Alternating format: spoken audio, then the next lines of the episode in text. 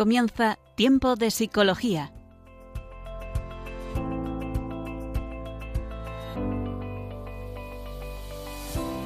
Nos acompaña a lo largo de la próxima hora Cristina Velasco.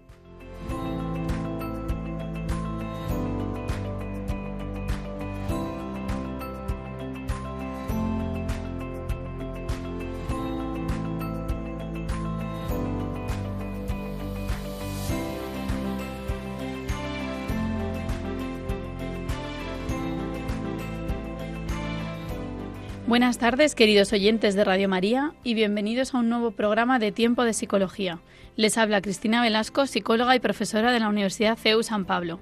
En este programa tratamos aspectos de la psicología a la luz del Evangelio y de la antropología cristiana. Nos adentramos en diferentes campos de la psicología y en las diferentes problemáticas que puede atender un psicólogo en la consulta a día de hoy. Hoy, en concreto, hablaremos sobre los ciclos, vitales del matrimonio y para ello me va a ayudar Daniel Lozano, periodista publicitario, trabaja en esta casa, está casado y es padre de familia. Además, en la sección para nota descubriremos cómo viven los jóvenes el noviazgo hoy en día y cómo la preparación al matrimonio es fundamental. Recomendaremos además alguna película y algún libro que refleja todo lo que hablaremos en el programa. Así que con todo esto comenzamos.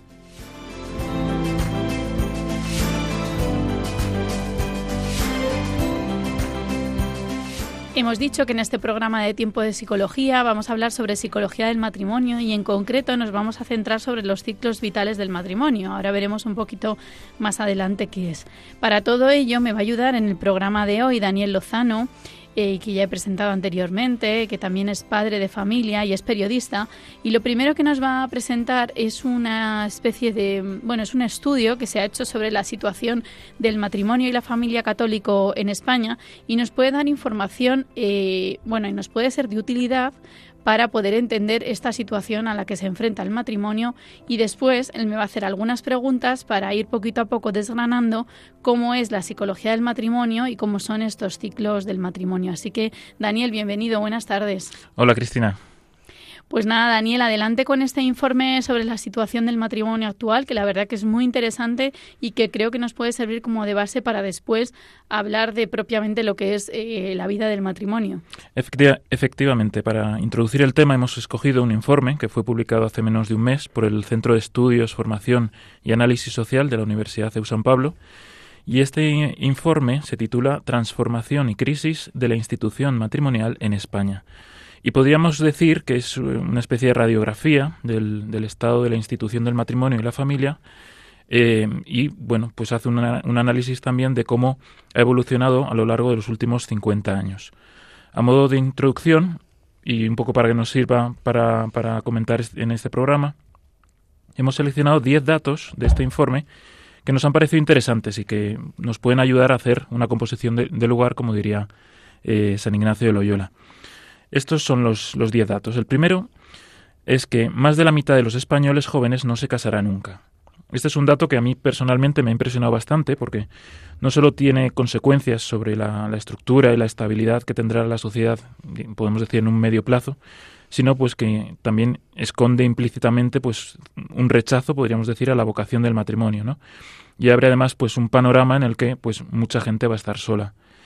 Ya dice el Señor en el Génesis que, que, no es bueno ¿no? que el hombre esté solo. El segundo de los datos es que los que se casan lo hacen cada vez más mayores. Si en 1976 el 90% se casaba antes de los 30 años, ahora es solo un 10%. Y ha pasado la, la, edad media del primer matrimonio de 25 años a 35 en estos casi 50 años. Tercer dato cada vez hay más personas que no, que no se casan solteras. Y esto se debe a que la mayor, bueno, muchas de las bodas que se dan hoy en día eh, son en segundas o terceras nupcias, muchas veces cuando ya se, se han tenido hijos. Este dato en, en 1976 era uno de cada 50 y a día de hoy es uno de cada cinco. El cuarto dato es que las bodas católicas ya son una minoría. Ahora hay cuatro bodas civiles por cada boda religiosa. Ante, hace 30 años, pues este dato era de 3 de cada 4 eran religiosas. Sí, que se ha invertido de alguna manera la pirámide hacia, evidentemente, más matrimonios civiles y se va como relegando un segundo plano el matrimonio católico cada vez, cada, vez, es menos frecuente. Eso es. El quinto dato es que un porcentaje alto de los matrimonios termina en divorcio. Y este porcentaje alto está en torno al 50%. Otro dato más que, extraemos de este informe es que cada vez nacen menos niños. Ahora la, media es de 1,16 hijos por mujer, o lo que es lo mismo, 7 nacimientos por cada mil habitantes. Eh, también hay relación al informe que a menor estructuración familiar eh, también se tienen menos niños. Séptimo dato, la mitad de los niños nace de mujeres que no están casadas. En 1976 el, era, un solo, era solo un 2% de mujeres eh, que, no estaban casadas, las que tenían hijos, y ahora es el 53,4. Octavo dato. Un número creciente de niños y adolescentes se cría sin uno de sus progenitores. Esto en datos supone eh, que uno de cada diez nacidos, eh, uno de cada diez bebés nacidos en España no vivirá con su padre. Noveno dato, uno de cada cinco hogares en España es monoparental y en estos hogares ahora mismo viven en torno a un millón y medio de menores de 25 años y por último, casi uno de cada cuatro embarazos termina en aborto en España. Eh, esto quiere decir que el 90% de los abortos se da en mujeres mayores de 20 años y, que una de cada cinco mujeres aborta al menos una vez en la vida. Estos son los 10 datos que hemos extraído y viendo este panorama, pues eh, podríamos decir desolador, ¿no? En algunos aspectos. La pregunta principal que nos surge es qué ha pasado, ¿no? Em, se habla habitualmente de la, de la crisis de, vocaciones a la vida religiosa, pero realmente habría que preguntarse ¿no? si estos datos no están desvelando pues que también hay una crisis muy, muy profunda ¿no? en la vocación al, matrimonio. Eh, ¿Es porque Dios ya no llama a los hombres y mujeres a formar matrimonios santos? ¿O, o qué ha pasado ¿no? en estos últimos 60 años en el mundo y en la Iglesia para que hayamos llegado a esta situación, ¿no? ¿Se puede revertir esta, esta situación? ¿Podemos tener esperanza, no? Son como algunas preguntas que, que nos podrían surgir al, al ver estos datos. Desde luego es verdad que es un panorama que lo, lo ves de esa manera y pues genera cierto cierto desánimo también incluso en la perseverancia no hacia la vocación al matrimonio que ahora hablaremos un poco de esas dificultades que a las que también se puede enfrentar un matrimonio en su vida pero partiendo de pues evidentemente que a veces la sociedad no nos ayuda no son datos por ejemplo lo que has dicho con respecto a los hijos no a veces el poco pues eso no eh, el drama de, del aborto eh, que también acaben en divorcio o sea esa, esa apertura a la posibilidad de que eso no pueda ser para siempre verdad Daniel Sí, al final lo que muestra, digamos, eh, lo que subyace en estos datos es una sociedad desestructurada. Eh, cada vez más. Sí, porque la familia es ese núcleo principal de la sociedad, ¿no? Y ya está desapareciendo. Pues si te parece, pasamos a, a la sección de, de la entrevista al experto.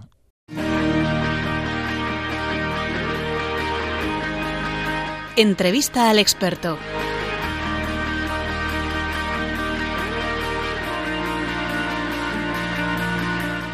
para tratar de aportar un poco de luz sobre estas cuestiones que, de las que estamos hablando desde el ámbito de la psicología. Hoy la entrevista al experto pues, va a ser a, Cristina Velasco, que es habitual conductora de este programa. Cristina Velasco es psicóloga y ha ayudado a muchos matrimonios en varios centros de orientación familiar y tiene amplia experiencia en temas de familia. Vamos a hablar de esos aspectos psicológicos que pueden también estar afectando al matrimonio actual. Pues nada, bienvenida a tu programa de nuevo, Cristina. Muy bien, Daniel, pues hoy sí, hoy vamos a... Es verdad que podemos hablarlo entre los dos, evidentemente, pero bueno, también, bueno, es una oportunidad el poder hablar de estos aspectos psicológicos que también llegan a la consulta de un psicólogo en el día a día. Sí, hoy vamos a cambiar un poco el, formato del programa, con permiso de los oyentes, y, bueno, te voy a hacer yo una serie de preguntas Em, ya que creo que bueno puede ser interesante este enfoque para tratar la realidad que hemos visto con los datos desde un punto de vista que, hemos dicho que bueno que puede ser alarmante no y quizá pues para poder analizar esta situación lo mejor pues quizá podemos empezar por, por el principio no Cristina qué es el matrimonio bueno, pues el matrimonio a nivel psicológico, evidentemente también el catecismo de la Iglesia Católica da una, una definición ¿no? y un criterio del matrimonio, pues es entre un hombre y una mujer, es indisoluble, ¿no? Es para siempre, es una vocación, podríamos decir, sobre todo como cristianos, es una llamada, es un compromiso, ¿no? Con una sola persona y del que los frutos son los hijos, ¿no? Habitualmente esto no quiere decir que no haya matrimonios que sí no pueden tener hijos porque Dios no lo, bueno, porque, porque no puedan, ¿no? ¿no? No estén llamados también a esa vocación de, por así decirlo, pues de, de paternidad o maternidad espiritual en, en, otros sentidos. Pero el matrimonio a la vez es una realidad muy compleja, es una realidad muy compleja, uno, por todo este panorama social que nos estabas también eh, diciendo, Daniel, que hemos estado hablando en la introducción, y es una realidad muy compleja porque también a veces es esa unión de dos almas, de dos personas que vienen de unas realidades a veces muy diferentes, con unas... Eh, bueno, con unas personalidades distintas, con unas tradiciones distintas, con unos valores muy diferentes y de los que hay que hacer como un proyecto común, ¿no? Entonces, al final el matrimonio también, aparte de ser pues pues esa vocación, esa llamada, luego también requiere eh, cultivarlo y cuidarlo en el plano más humano, que quizá va a ser un poco más lo que vamos a ver en el programa de hoy. Sí, porque el tema del, del, programa de hoy son los ciclos vitales del matrimonio, un término que igual puede parecer muy técnico, ¿no? ¿Qué son estos sí. ciclos?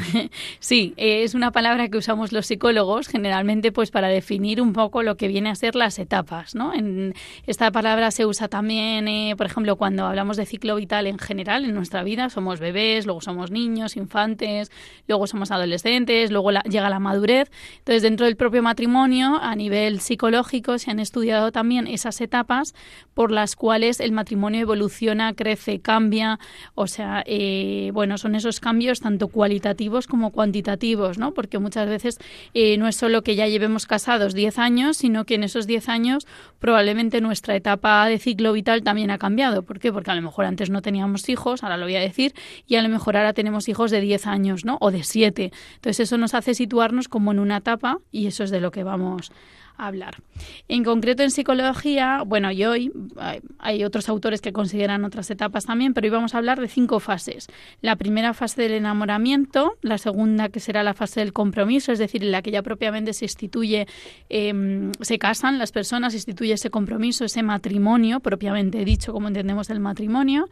La tercera etapa, que sería la llegada de los hijos, una cuarta etapa en la que los hijos vuelan de casa y podríamos llamarla el reencuentro, porque la pareja, ¿no? sobre todo los cónyuges, se vuelven a encontrar ya que los hijos son mayores y ya han desaparecido un poco esas necesidades. Y por último, la vejez.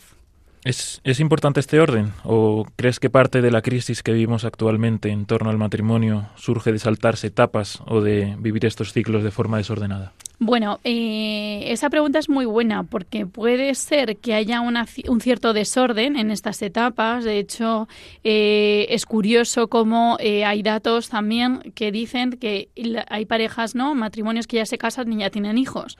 Por lo tanto, antes de la constitución formal de lo que sería un compromiso matrimonial, ya han tenido los hijos. Eso hace que se desordene también, en cierto modo, estas etapas. Sería interesante eh, que lo ideal, o sea, lo natural suele ser que sean en ese orden que he dicho, ¿no? Desde enamoramiento, después compromiso, son las dos quizá eh, a las que vamos a dedicar un poco más de tiempo en el programa, y después eh, todo el tema de cómo se gestiona el crecimiento de los hijos y de nuevo el volver a estar solos, porque es lo más habitual que eso ocurra. Muy bien, vayamos por orden entonces. Eh, el, el enamoramiento, ¿qué es lo propio de esta fase? ¿Por qué es importante para el matrimonio? Bueno, pues lo más propio del enamoramiento, yo creo que mm, todos podemos entender un poquito el enamoramiento, ¿no? En el sentido más, eh, pues eso, como más de ejemplos de películas, ¿no? De cosas incluso que nos han pasado a nivel personal, todos podemos recordar eh, esa sensación. Entonces, lo más principal del, enamoramiento es que la persona entra como una especie de estado de bienestar, ¿no? De,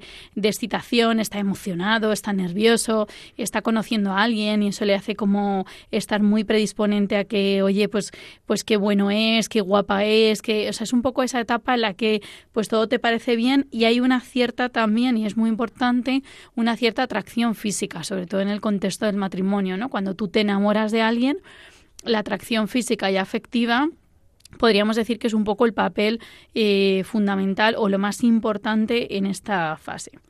Es verdad que este enamoramiento puede tener una duración variable, ¿no? Siempre se habla así de, pero ¿cuánto es normal que dure el enamoramiento? ¿Cuánto no? Bueno, no hay un límite establecido. Sí que es verdad que mm, conforme las personas son más maduras, a lo mejor si tú te has enamorado con 15 años, pues no es lo mismo que si te has enamorado con 30 o con 35, ¿no? Que eh, hay una cierta madurez también personal que influye mucho en cómo se vive este enamoramiento.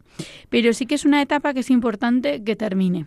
O sea, yo creo que sí que es una etapa importante que esté, porque si no nos enamoramos de alguien, ¿no? Si no hay esa cierta atracción, eh, atractivo, ¿no? Como, jolín, hay algo de esta persona que me atrae, que me gusta, que me, que me cambia, que me hace mejor, que me hace estar más feliz. Si no es verdad que lo de después pues va a quedar un poco em, como vacío, pero es verdad que es importante que esta etapa acabe en algún momento. ¿Y cuál dirías que es el mayor peligro hoy en día a la hora de, vivir esta fase? Bueno, pues yo diría que uno de los peligros de esta fase, em, y lo estuvimos hablando hace poco con un grupo de matrimonios, es que al final se empieza un poco la casa por el tejado, ¿no? Lo que veíamos es que al final muchas veces este enamoramiento por esa atracción física que es natural que ocurra eh, hay veces que hay eh, personas que empiezan a conocerse en el ámbito físico, es decir, empiezan a tener relaciones, empiezan a tener una cierta cercanía, sin que ocurra la siguiente fase, que es la del compromiso. De tal modo que empezamos un poco la casa por el tejado, ¿no? Es como que efectivamente yo me comprometo mucho con, o sea, me, me siento como, eh, no sé, se le da como un excesivo valor a los sentimientos hasta el punto de que cuando esos sentimientos acaban, parece como que te tengo que dejar, ¿no? Parece como que ya que ya no estoy enamorado de ti, ¿no? Es que ya no te quiero igual, es que, claro, pero es que eso es bueno, eso es lo normal que de esta fase pasemos a la fase del compromiso, de la que después vamos a hablar. Y si eso no ocurre y te quedas solo en el enamoramiento, pues le das excesivo valor a los sentimientos. Y luego otra cosa importante del enamoramiento es que es una etapa que debería servir para conocerse, para hablar, para hablar, para... Mm, eh, compartir, eh, bueno, para que el otro te vaya conociendo cómo eres, para disfrutar juntos. Pero claro, hoy en día lo que primero pues hace muchas veces es esa unión íntima y exclusiva del matrimonio, a veces relacionado pues eso, ¿no? Con vivir la sexualidad eh, de un modo muy temprano y que luego lleva a que al final se haya quemado de alguna manera esta etapa del enamoramiento. Muy bien, una vez pasa esta fase llega el compromiso que ya has eh, enunciado brevemente. ¿Qué condición es necesaria para que, para que se dé el compromiso? ¿Qué, ¿Qué, factor permite dar ese paso?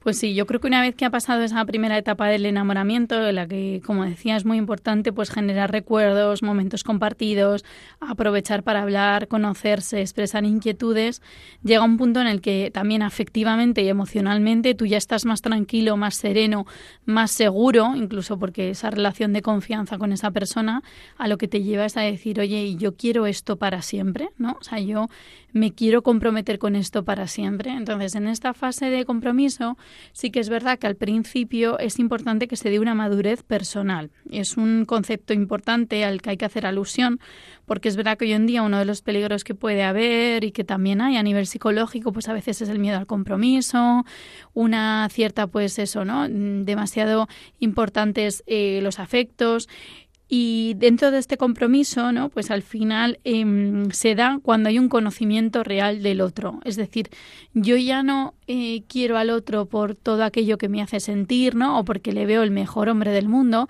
sino porque realmente lo he conocido de verdad y con lo que he conocido de verdad yo me quiero comprometer con eso, quiero hacerle mejor, eh, quiero que esa persona esté en mi vida, quiero que hagamos un proyecto juntos, ¿no?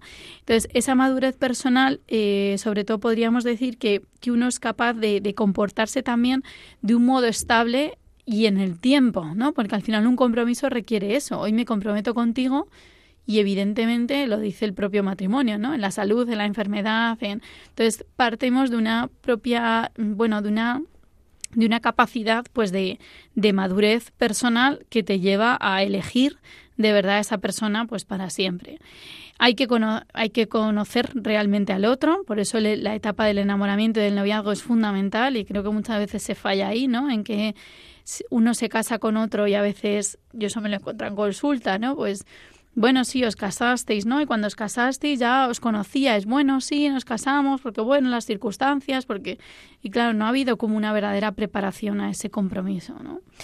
Y luego es fundamental pues ese consentimiento que se da en la boda, ¿no? Del que yo creo que todos tenemos que, que volver a acordarnos de ello. Que renovarlo, ¿no? Tenemos que renovarlo, efectivamente, ¿no? Que, que le hemos dicho que sí al otro, esa, libre y voluntariamente, sin venir coaccionados, ¿no, Daniel? ¿Cómo era esa, esa frase, ¿no? En la que es que te has comprometido tú y solo tú, ¿no? Entonces, eh, eso tiene que darse en esta fase. Bueno, y después del compromiso, estamos hablando, llega la boda, ¿no? Y, entonces los novios están en la nube y todo es perfecto, ¿no? Porque todo es perfecto, imagino, ¿no? Eso es lo que nos cuentan las películas y, y en las redes sociales.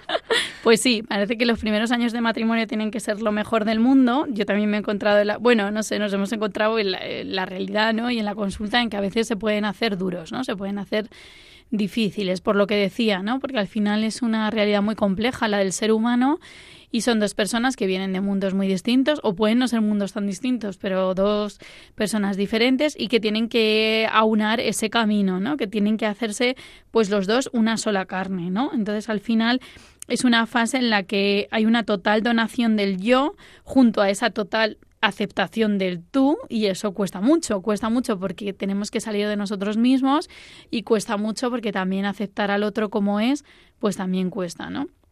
Eh, bueno, una vez que, se han casado, sobre todo en la primera etapa, quizá lo que se destaca más es un poquito el tema de la convivencia, ¿no? Sobre todo, eh, aunque cada vez son menos los matrimonios que no han convivido antes de casarse, también este dato, no sé si en concreto, creo que el informe no lo recogía, eh, pero son cada vez más, o sí que lo recogía, Daniel. No, no lo recoge, pero bueno, se, se, entiende. Sí, entonces el problema también de haber convivido antes es que, bueno, pues también em, eso genera una serie de dinámicas que cuando se, se compromete uno, pues de alguna manera también eso puede generar algún conflicto. Pero bueno, en definitiva, esa primera convivencia pues puede venir orientada y guiada, pues sobre todo porque hay que hablar de aspectos muy del día a día, ¿no? Aspectos muy de lo concreto, pueden ser incluso aspectos afectivos que tienen que ver con cómo me siento valorado, cómo me siento querido, cómo me siento acogido en casa, pero también, por ejemplo, el tema de la gestión económica. Eh, es una de las cuestiones que a veces afecta mucho a los matrimonios, ¿no? Pues em, de alguna manera, pues en, qué invertimos el dinero, ¿no? En qué lo gastamos, en a lo mejor uno pues es más despegado de los bienes materiales y otro menos. Entonces todo eso hay que irlo como combinando, hay que irlo como trabajando, porque no es fácil al principio. Lo más normal es que haya desacuerdos y de eso tampoco hay que asustarse, ¿no? De que esa primera etapa uno no esté del todo de acuerdo a lo mejor con su marido o con su mujer en determinadas cosas. Y otra cosa que también puede afectar, bueno, o que hay que trabajar en esta primera etapa es el tema de la relación con la familia política, ¿no? Porque es una etapa en la que mm, lo dice también la Biblia, ¿no? y deja a su padre y a su madre, ¿no? Y se, y se une a su marido y a su mujer, ¿no? Y son los dos una sola carne. Pues eso también hay que trabajarlo mucho a nivel personal, o sea, uno deja su familia de origen para formar su nueva familia, ¿no? Entonces, en esta etapa de compromiso va a ser muy importante también esta formación de ese nuevo compromiso, de esa nueva familia, cómo lo queremos hacer, qué queremos hacer, si bueno, en tu casa esto se hacía de esta manera, pero vamos a decidir cómo hacerlo en esta, ¿no? Porque también todos siempre vamos, a tender un poquito a hacer las cosas como nos las enseñaron, ¿no? O como las hacíamos en, en nuestra casa. Entonces también esa relación con la familia política, em, esas decisiones de nuestras costumbres, ¿no? De lo que vamos a hacer, es una etapa muy bonita en ese sentido, aunque es verdad que puede generar como muchas dudas e inseguridad, ¿no? Pues es normal, lo estaré haciendo bien, y de alguna manera, pues no sé cómo, eh, no sé cómo nos comprometemos más. Eh, incluso en esta etapa a veces también puede surgir un poco ese miedo de, uy, madre mía, me habré casado bien, ¿no? Eh, habré elegido bien. Entre el vértigo, ¿no? Del para siempre el vértigo del para siempre, porque ya, bueno, una vez que pasa toda la emoción de la boda, pues casi que uno dice, uy, y ahora, ¿no? Aquí estoy en esta casa con, con este, con este señor, con esta señora, y, bueno, ¿y qué hago, no? Yo para siempre aquí. Así que bueno, es una etapa también que tiene sus luces y sombras. Muy bien, pues vamos a escuchar ahora una canción que a mí la verdad es que me parece un, un buen resumen de, de lo que es el matrimonio.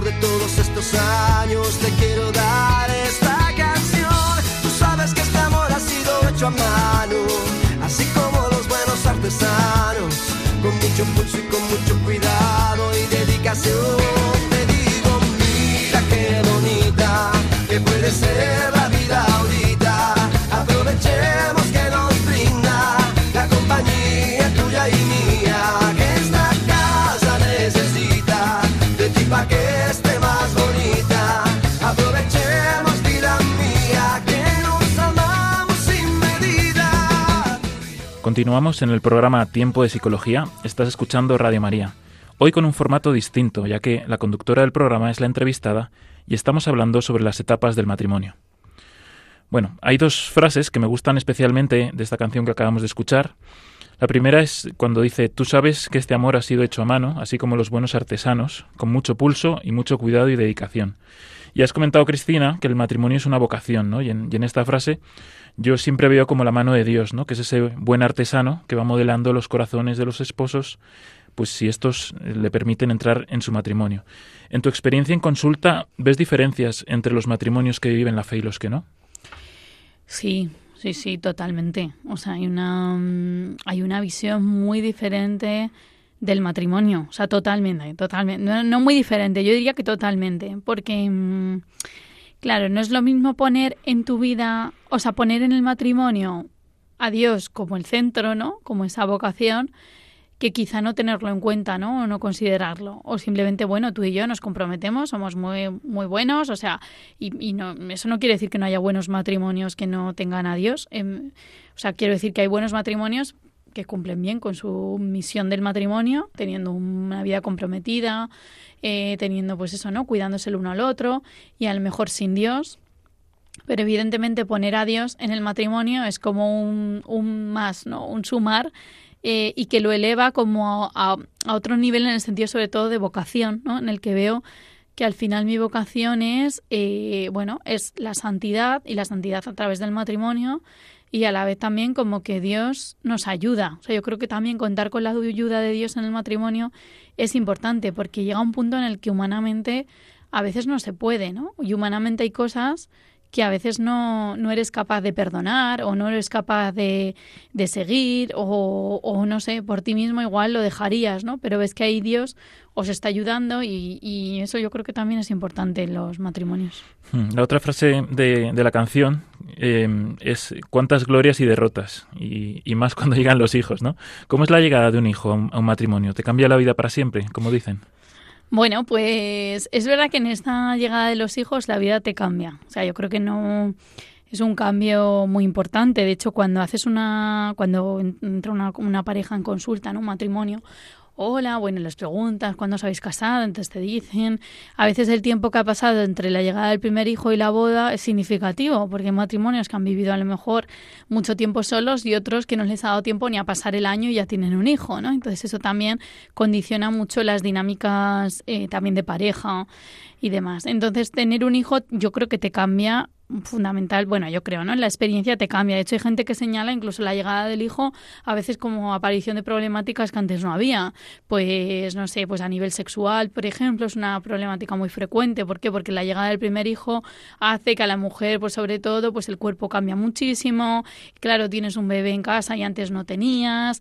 Eh, pues el no dormir por la noche, ¿no? O sea, cosas, la preocupación de que le pase algo a tu hijo, porque también los niños generalmente nacen sanos, pero a veces no pero a la vez da un nuevo significado personal ¿no? y una nueva finalidad a esa familia. Y eso también resulta como como decías, glorias y derrotas, ¿no? Como algo muy enriquecedor para la familia y para el matrimonio, si sabe integrarlo bien, ¿no? La familia cambia, pero bueno, no tiene que, ser un cambio solo a negativo, ¿no? Sino que muchas veces eh, es un como un reaprendizaje, ¿no? Un reajuste también. O sea, evidentemente antes éramos marido y mujer y ahora somos marido y mujer, no dejamos de serlo, pero además somos padre y somos madre, ¿no? Entonces al final eso implica también unas responsabilidades en la vida que hace que evidentemente la, eh, la dinámica del matrimonio pues también se vea afectada. Afectada tampoco quiere decir a negativo, ¿no? Pero sí que es verdad que hay una serie de demandas que están muy presentes en esta, en esta etapa. Muy bien, llegamos a la cuarta fase. Hacías alusión al reencuentro y aunque ya lo has citado o lo has explicado brevemente, ¿quiénes son los que se reencuentran? Y esta fase es una fase complicada, ¿por qué? Uh -huh. Bueno, pues eh, hablábamos antes de la llegada de los hijos. Claro, luego los hijos crecen conforme los hijos van creciendo, ocupan muchos años en la vida del matrimonio. Claro, podríamos detenernos aquí a hacer solo un programa relacionado con las etapas que pasa el matrimonio conforme los hijos, si son pequeños, si son, eh, pues eso, ¿no? Edad eh, de cole, si luego la adolescencia, tener hijos adolescentes implica otras cosas y luego tener hijos mayores otras, ¿no? Porque a veces las preocupaciones pues son otras. Entonces, en eso la dinámica del matrimonio también va como madurando, ¿no? También, eh, bueno, van cambiando. Muchas veces, ¿qué pasa? Que la vida, la, la, los hijos han ocupado como mucho tiempo, ¿no? En la vida del matrimonio, mucho tiempo y esfuerzo.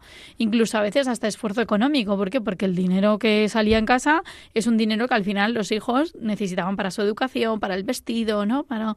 Entonces, claro, eh, esa responsabilidad asociada a los hijos, aunque a la vez pues los hijos van creciendo, ¿no? Esto hace que el matrimonio, pues, y de alguna manera pueda tener tener de nuevo como más tiempo para estar juntos, ¿no? O sea, dedicar esfuerzos un poquito más a recuperar el matrimonio. Me he encontrado con varios matrimonios que consultan, fíjate, no ya solo en esta etapa del reencuentro, que ahora hablamos un poquito más de ella, sino incluso cuando los hijos se van haciendo un poquito más mayores, que dicen, madre mía, se han pasado 10 años y como que se me ha pasado volando, ¿no? O sea, como, como que no me he dado cuenta, era tan intenso este tiempo, han pasado 10 años en los que a lo mejor a nivel, por ejemplo, sexual, pues estoy peor con mi marido, con mi mujer, ¿no? Porque lo hemos ido como dejando. O ha pasado 10 años, jolín, y ya nunca hemos salido juntos a cenar o a o a compartir, a estar juntos, a charlar.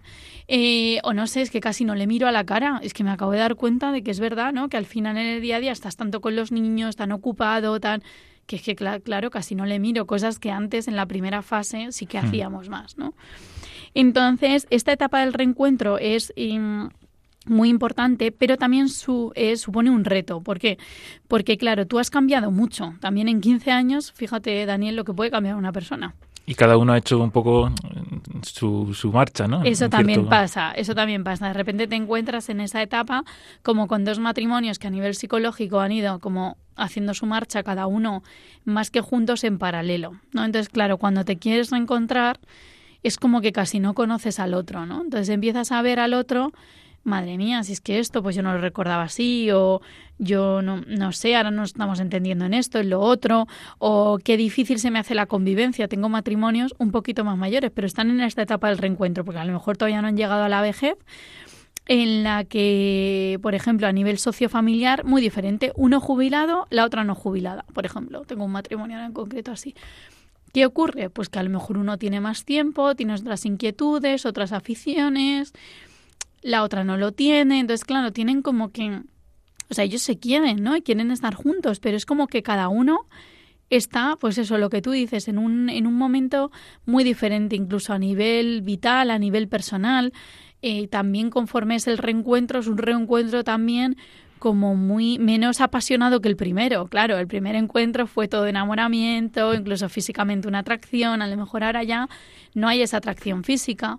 Entonces hay que tener mucho cuidado porque en esta etapa en la que los hijos se hacen mayores, ¿no? Y yo no me reencuentro con el otro, ahí es donde puede haber muchos peligros a nivel de divorcios, a nivel de infidelidad, a nivel de cansancio, de hastío, de incluso llegar a decir, bueno, es que el otro no me aporta nada en mi vida, pues yo qué hago, ¿no? Pues me voy. O a empezar a vivir una vida fuera de casa aunque no te vayas, ¿no? Que eso hmm. también es otra otra realidad que ocurre, ¿no?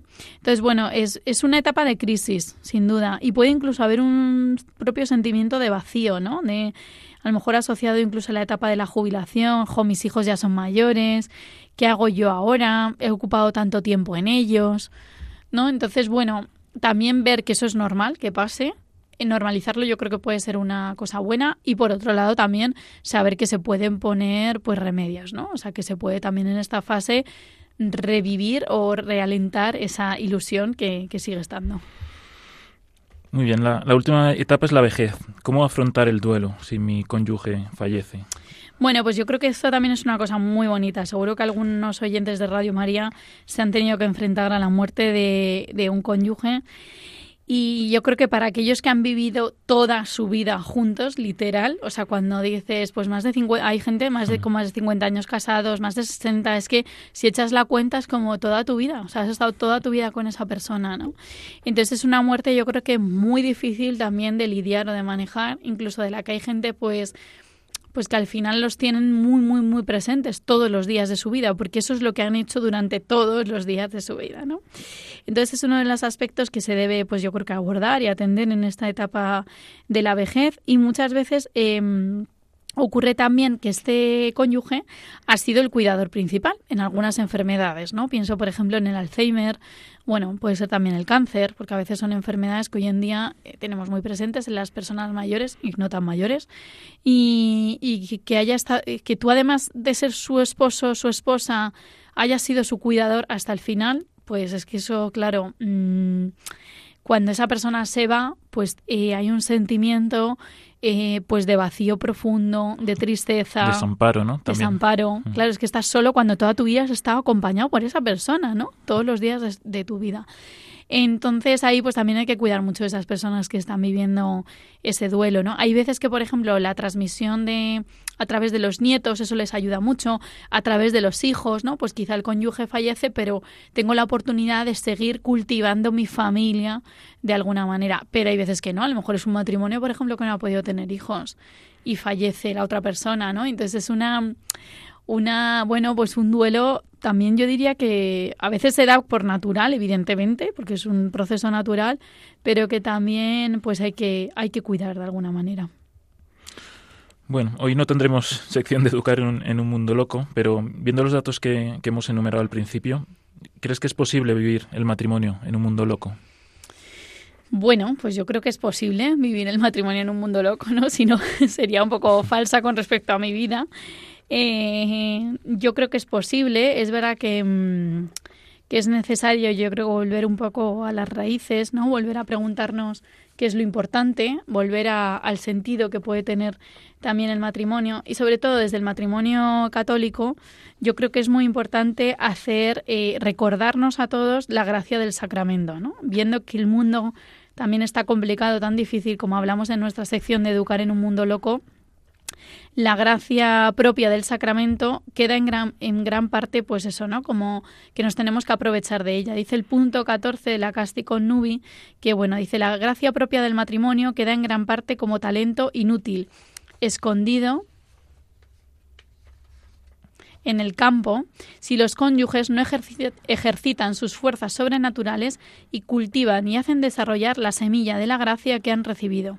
En cambio, si haciendo lo que está de su parte cooperan diligentemente, podrán llevar la carga y llenar las obligaciones de su estado y serán fortalecidos, santificados y como consagrados por tal excelso sacramento. O sea que contar con Dios, contar con esa gracia del sacramento, creo que lo hace posible dentro de este mundo loco. Muy bien, pues nada, muchas gracias, creo que ha sido muy interesante y bueno, vamos a pasar a la siguiente sección.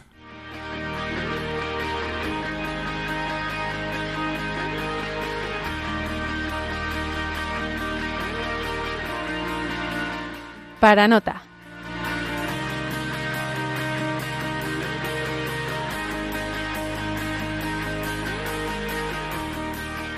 Muy bien, pues aquí estamos en la sección para nota, después de esta entrevista que me ha hecho Daniel Lozano hablando sobre la psicología del matrimonio, en concreto los ciclos vitales. Y vamos a traer unos cortes de audios que ha preparado María Melchor, eh, colaboradora habitual del programa, que es psicóloga, eh, perdón, estudiante de psicología de cuarto año. Y son dos audios en los que nos comparte mm, experiencias de cómo vivía el noviazgo la gente antes en contraposición a cómo creen que lo viven ahora. Así que lo vamos a escuchar y comentamos. Yo creo que las principales diferencias entre un noviazgo de ahora, de los de antes, que tampoco hace mucho, que hace 25, 20, 28 años, es que antes, ah, no sé, yo por lo menos nosotros hablábamos mucho, quedábamos mucho a tomar café o a pasear, ¿no? Y también nos unía mucho el, ir a rezar juntos, ¿no? El ir formando este noviazgo, pues no solamente entre únicamente entre el amor entre los entre los novios, sino invitar como al Señor y a la Virgen a estar en medio, que esté presente. Eso a mí, a nosotros nos ayuda mucho y, y la verdad es que merece mucho la pena, ¿no?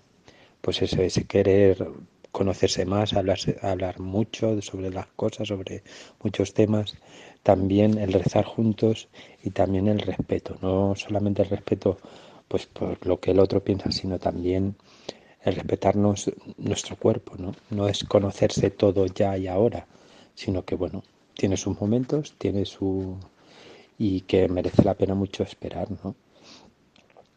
Y luego a esa gran ¿Cuál puede ser la diferencia?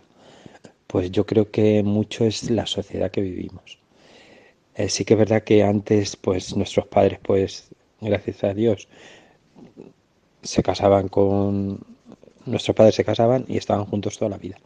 Ahora sí que es verdad que hay mucha familia como desestructurada, como que la familia de origen o tus padres, pues a lo mejor pueden separarse. Entonces, claro, eso dificulta mucho pues lo que es el compromiso, ¿no? Lo que es decir, bueno, yo con esta persona para toda la vida. Eso es, mm, yo creo que es principal, ¿no? La sociedad que vivimos que no ayuda ni tampoco anima pues a un amor verdadero, ¿no? Un amor para toda la vida. Y qué consejo daría? Bueno, yo creo que ya lo he dicho al principio, ¿no? Sobre todo, sobre todo, sobre todo es meter entre los dos al Señor y a la Virgen porque, mm, o sea, ya no confiáis en vuestro amor, sino que es un amor como más, más en Dios, más elevado, sino que ponéis a vuestro, al Señor y a la Virgen en medio y queréis agradar no solamente a mi novia o a mi novio, sino también agradar a Dios, ¿no? Ser fiel al Señor. Entonces yo creo que mi consejo principal es eso, ¿no? Rezar juntos, hablar mucho, conocerse mucho y sobre todo también importante el respeto, no respetarse no solo a las ideas, sino también a la hora de entregarse, ¿no? entregarse de esa manera corporal que no que será definitiva y total a la hora del matrimonio. Muy bien, pues aquí hemos escuchado sobre esa diferencia que, mm, que, veía entre el noviazgo de antes y el noviazgo de ahora y algunos consejos, ¿no? Que da sobre todo, pues eso, ¿no? Hablar, el respeto, eh, pero el respeto incluso a esa intimidad, ¿no? A esa, mm, a esa unión que es propia del matrimonio, ¿no? Y que se está banalizando de alguna manera. ¿Dirías tú algo, Daniel, de lo que ha comentado este oyente? Bueno, creo que es un testimonio muy bonito y muy completo, porque la verdad es que ha tocado como los temas fundamentales.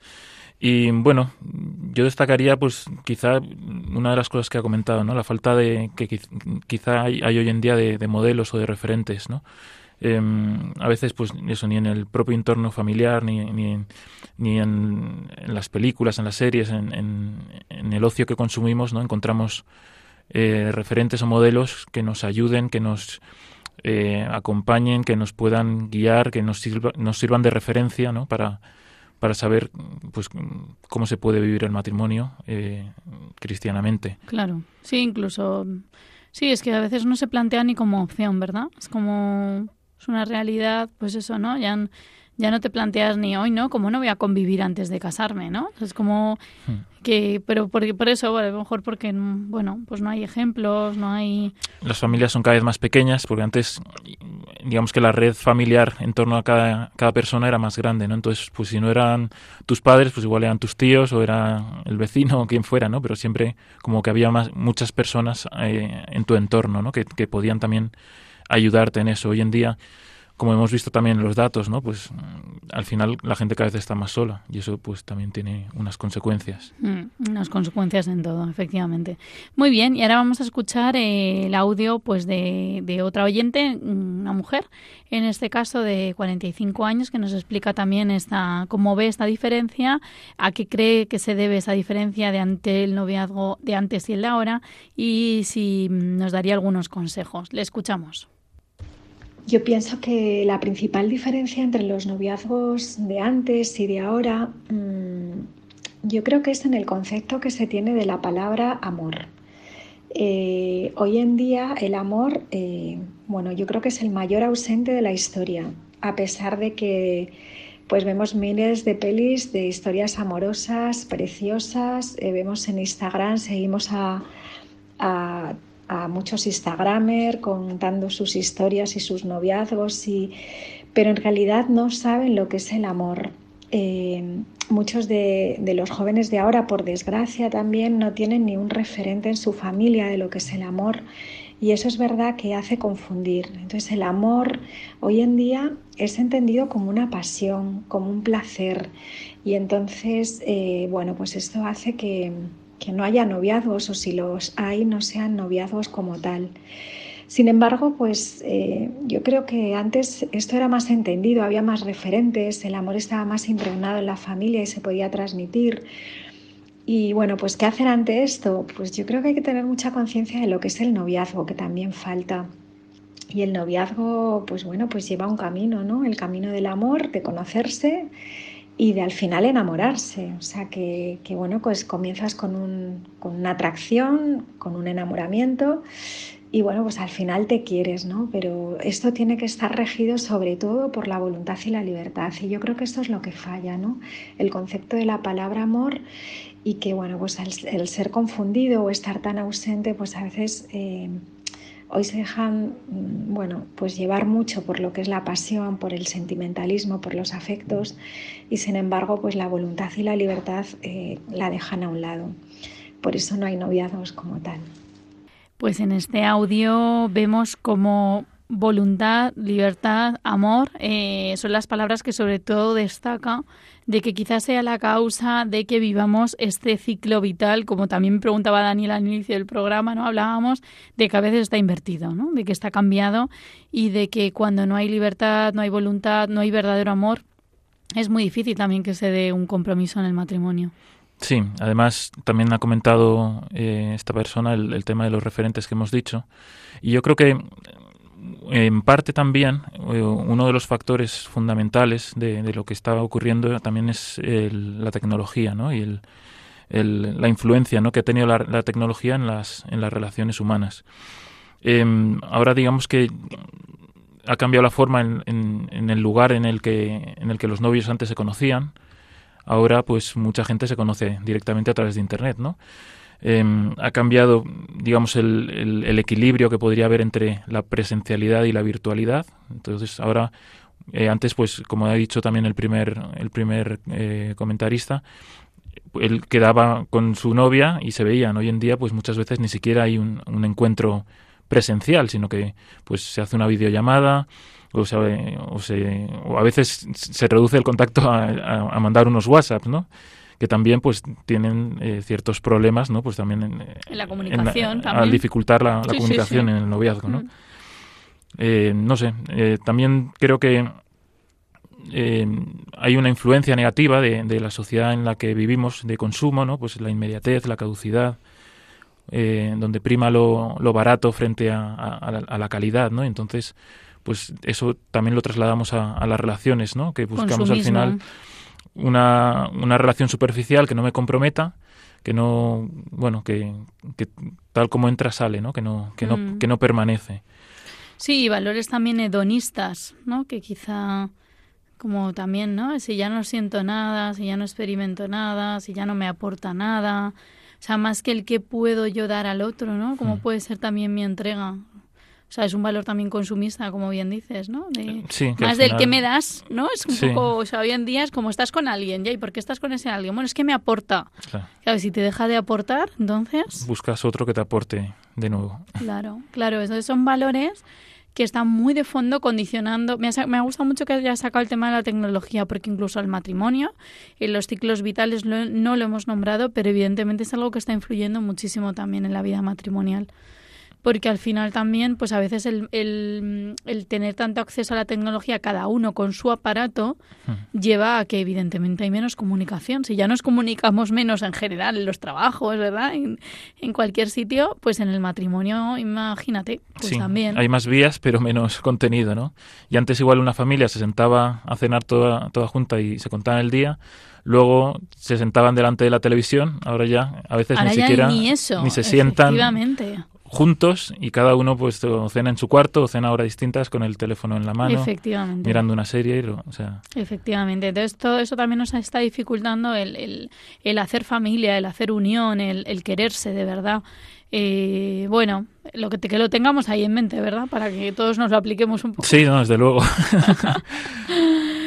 Muy bien, Daniel, pues Muchas gracias por, por ayudarme a, en este programa, por el tema que hemos hablado. Así que nos despedimos, bueno, hacemos la despedida del programa, eh, pero agradezco a Daniel Lozano, periodista publicitario, padre de familia y que trabaja en esta casa, en Radio María, en el Departamento de Promoción y Voluntariado, pues el haber colaborado de nuevo en este programa.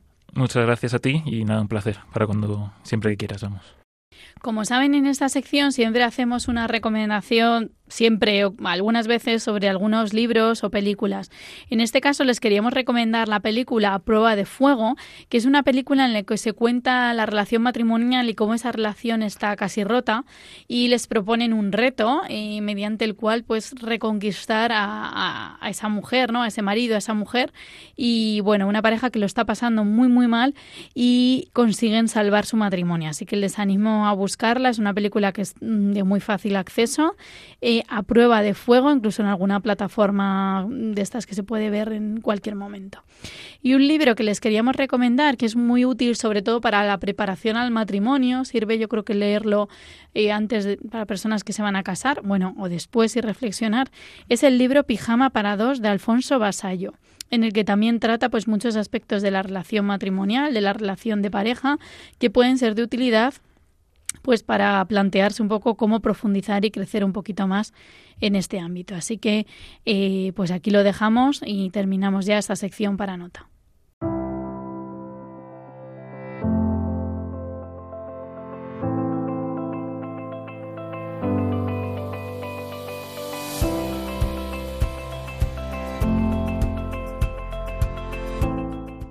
Muy bien, pues aquí concluimos este programa de tiempo de psicología en el que hemos hablado sobre los ciclos vitales del matrimonio, sobre la psicología del matrimonio y cuáles son esas etapas en las que el matrimonio pues debe ir creciendo, debe ir madurando, enamoramiento, compromiso, llegada de los hijos, el reencuentro y por último hemos visto un poquito de la etapa de la vejez. Agradezco a todos los que han hecho posible este programa, principalmente a Daniel Lozano, eh, a José control de sonido y a todas las personas de Radio María que lo hacen posible. Les recuerdo que pueden encontrar el programa en el podcast de la web en la web radiomaria.es y además en Spotify y pueden contactar con nosotros a través del correo electrónico tiempo psicología arroba radiomaria.es. Nos escuchamos, si Dios quiere, en el próximo programa, que será el 15 de marzo. Sigan escuchando Radio María. Gracias a todos y un abrazo en el corazón de nuestra Madre.